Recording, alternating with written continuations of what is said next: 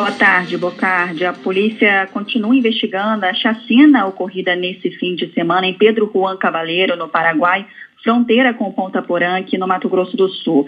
Na parte brasileira da fronteira, a segurança segue reforçada com equipes da Polícia Civil, Batalhão de Operações Especiais da Polícia Militar e Batalhão de Choque.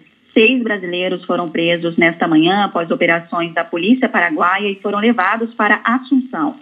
Os suspeitos estavam no bairro Paraguai Maria Victória e com eles também foram apreendidos automóveis, celulares, joias e documentos. Segundo os policiais, na casa estavam nove pessoas, mas três foram liberadas porque, segundo as autoridades, não há suspeita de envolvimento delas na chacina.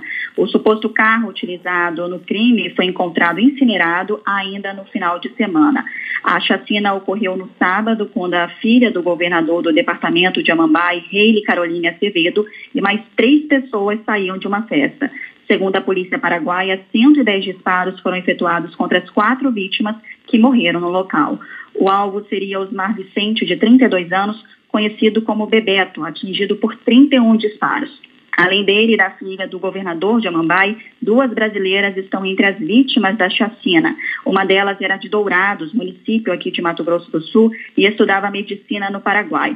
Kaline de Oliveira, de 21 anos, foi atingida por 14 tiros de fuzil. O corpo da jovem foi velado e enterrado sob forte comoção de familiares e amigos. Bocardi. Ingrid Rocha, muito obrigado.